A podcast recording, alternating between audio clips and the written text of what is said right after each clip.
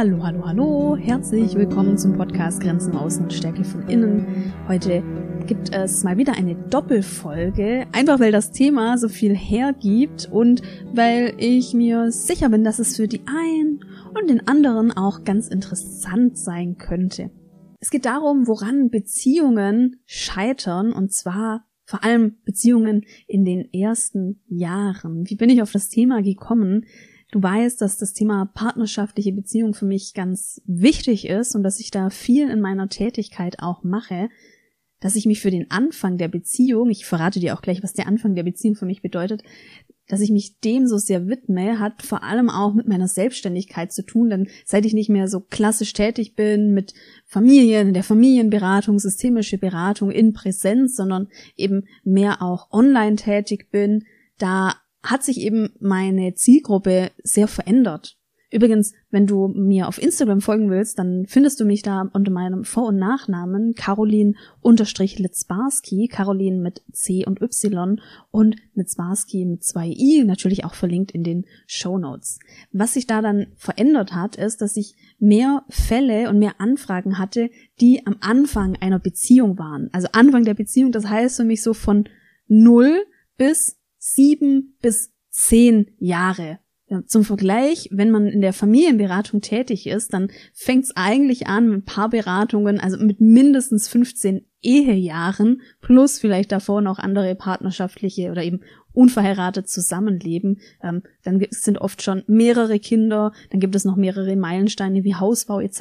Und das sind dann die Situationen, in denen Menschen eben sich ähm, Familienberatung dann eben auch mal suchen, um sich da unterstützen zu lassen. Ich habe mir damals schon gewünscht, dass sich die Menschen viel früher mal Unterstützung holen. Und zwar eben nicht nach 20 Ehejahren, sondern vielleicht mal nach fünf Ehejahren. Vielleicht auch mal zur Hochzeit, so als eine kleine Eheschulung und sei es nur, ohne dass man Probleme hat, dass man sich mal vielleicht dem Thema Kommunikation widmet.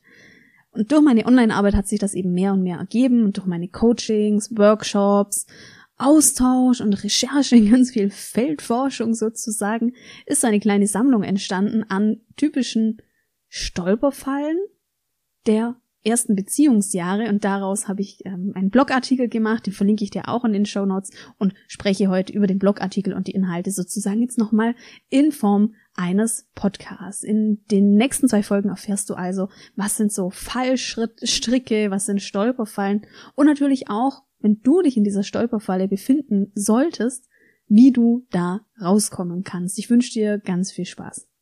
Punkt Nummer eins Unsicherheit am Anfang der Beziehung.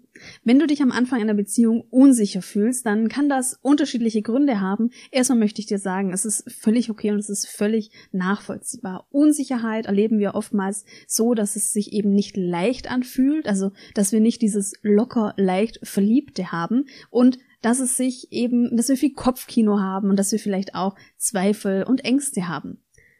Aus folgenden Gründen kannst du Unsicherheit in deiner Beziehung und vor allem am Anfang deiner Beziehung erleben. Erstens, du hast in deiner letzten Beziehung einen Fehler gemacht und du möchtest jetzt alles richtig machen. Zweitens, du bist in deiner vorigen Beziehung verletzt worden. Drittens, deine letzte Beziehung ist schon lange her. Viertens, es gibt äußere Umstände, zum Beispiel jeweils eigene Kinder, also so Patchwork-Szenario oder Widerstand aus der Familie, von Eltern und fünftens, es gibt ja innere Umstände, sozusagen innere Zweifel, zum Beispiel, ob ihr zusammenpasst oder ihr, weil ihr sehr unterschiedlich seid. Was jetzt hilft, wenn du Unsicherheit in einer Beziehung ist, ist im ersten Schritt mal rauszufinden, was ist denn der Grund für die Unsicherheit? Denn Unsicherheit ist ja etwas, das ist sehr diffus und da mal den Finger drauf zu legen, was denn so ungefähr der Grund für die Unsicherheit ist, das bietet schon die ersten Lösungen. Wenn du in deiner letzten Beziehung einen Fehler gemacht hast und nun alles richtig machen möchtest, dann könntest du nun einen Schritt gehen und dir den Fehler vergeben und einen Plan machen, wie du diesen Fehler konkret vermeiden kannst. Wenn du in einer vorigen Beziehung verletzt worden bist, dann kannst du jetzt mentale Strategien nutzen, um die Vergangenheit von der Gegenwart zu trennen. Wenn du unsicher bist, weil deine letzte Beziehung schon viel zu lange her ist, dann mach dir bewusst, dass wir Menschen grundlegend beziehungsfähig sind. Das ist wie Fahrradfahren. Wenn du lange nicht gefahren wirst, dann ist es ein bisschen anstrengend. Es ist vielleicht auch ein bisschen holprig, aber grundsätzlich kannst du es noch und genauso ist es mit deiner Beziehung. Wenn es äußere Umstände gibt, die dich verunsichern und die dir das Loslassen und die Liebe irgendwie auch schwer machen, dann mach dir einen Plan, wie ihr eure Beziehung angesichts eurer äußeren Umstände leben könnt und spann da auch deinen Partner oder Partnerin ein. Wenn du innere Zweifel hast, zum Beispiel weil ihr sehr unterschiedlich seid und deshalb Unsicherheit erlebst, dann mach dir eure Gemeinsamkeiten bewusst. Du findest keine? Dann darfst du da noch mehr hinschauen und ganz neugierig und dir die Zeit geben, diese Gemeinsamkeiten zu entdecken. Wie oft darf man sich am Anfang einer Beziehung sehen? Hier kann ich eine ganz klare Antwort geben. Es kommt darauf an. Es gibt unterschiedliche Beziehungstypen. Zum Beispiel gibt es einen Beziehungstypus, der kann sehr gut mit Fernbeziehungen umgehen, der kann sehr gut mit Distanz umgehen und der braucht nicht 24-7 aufeinander zu hängen. Nein, dem reicht sogar vielleicht ein Treffen einmal im Monat. Und wiederum gibt es andere Beziehungstypen, die brauchen sehr viel Nähe und die, für die ist 24-7 vielleicht so das ideale Modell. Es gilt, ihr bestimmt, was gut für euch ist.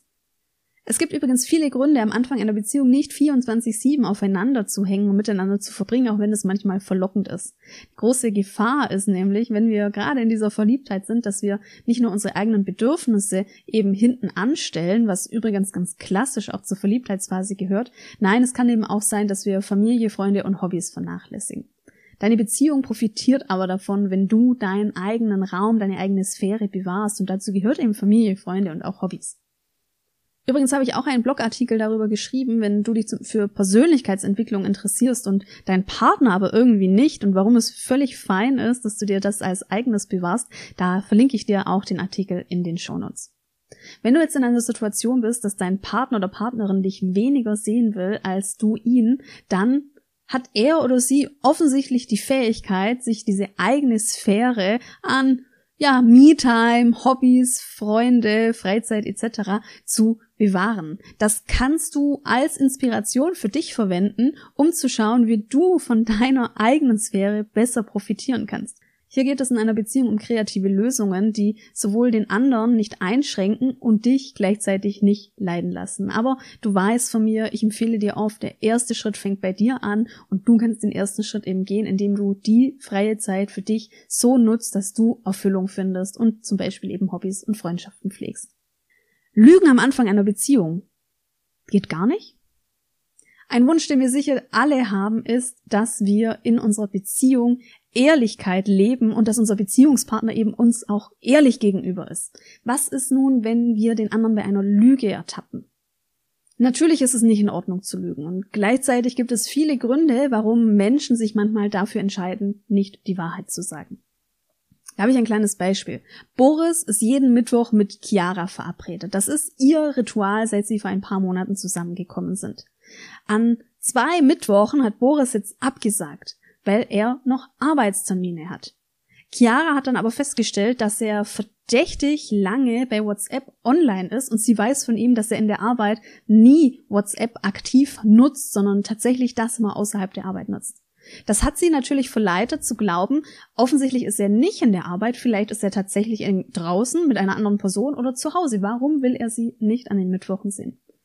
Als sie sich dann ein Herz fasst und ihn anspricht, dann hat er gesagt, dass er so belastet ist in der Arbeit, dass er sich ihr tatsächlich nicht zumuten möchte. Er hatte schlichtweg die Angst, dass er mittwochs zu ihr kommt und dann vielleicht direkt einschläft oder vielleicht wütend ist oder ungeduldig oder hangry oder was auch immer und wollte ihr das nicht antun.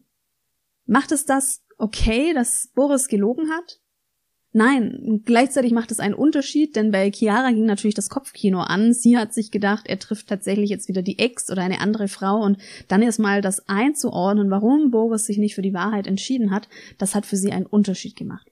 Mein Tipp an dich, bevor du überanalysierst und vermutest, äh, warum dein Partner sich zu einer Lüge entschieden hat, geh in die Kommunikation und frag ihn, sprich ihn oder sie darauf an und viele Missverständnisse lösen sich auf diese Art sofort. Und durch das Gespräch erhältst du gleichzeitig auch einen Einblick in dein Gegenüber und lernst Neues über ihn oder sie. Wenn der Anfang einer Beziehung schon anstrengend ist, wie kann es denn dann irgendwie noch geschmeidig weitergehen? Ja, zugegeben, wenn der Anfang einer Beziehung tatsächlich schon holprig und problematisch ist, dann hat das das ein oder andere Risiko. Tatsächlich brauchen wir nämlich den Anfang einer Beziehung, um ein Fundament aufzubauen, um Vertrauen aufzubauen und damit sozusagen, ja, krisenfest zu sein für all das, was dann eben eigentlich später im Verlauf der Beziehung kommt. Es kann jetzt aber sein, dass wir in einer Beziehung eben am Anfang schon Anstrengungen erleben, zum Beispiel, weil es äußere Umstände gibt, die es uns schwer machen. Zum Beispiel eine Patchwork-Situation, bestimmte Ex-Partner oder unsere Familien, die vielleicht nicht einverstanden sind mit der Beziehung. Es kann aber auch innere Gründe haben, also dass wir es selbst anstrengend machen, weil wir zum Beispiel Beziehungsblockaden erleben. Die große Frage ist hier, sind es äußere Umstände, die es anstrengend machen, oder sind es innere Umstände, die deine Beziehung anstrengend machen? Bei den äußeren Umständen habe ich super Neuigkeiten, denn wenn ihr diese äußeren Umstände habt, dann habt ihr jetzt die Möglichkeit, an eurer Teamfähigkeit zu arbeiten. Ja, und das brauchen wir nämlich auch als Beziehung. Wir haben ein Wir-Gefühl, das wir über die Zeit entwickeln und gemeinsame Aufgaben und Herausforderungen schweißen uns zusammen. Das heißt, du kannst die äußeren Umstände jetzt eben direkt nehmen für die Arbeit an dir und eurem Beziehungsfundament. Wenn es keine offensichtlichen äußeren Gründe gibt, dass du deine Beziehung als anstrengend erlebst, sondern es eher innere Gründe sind, dann lohnt es sich da besser hinzuschauen. Es können unterschiedliche Beziehungsblockaden vorliegen.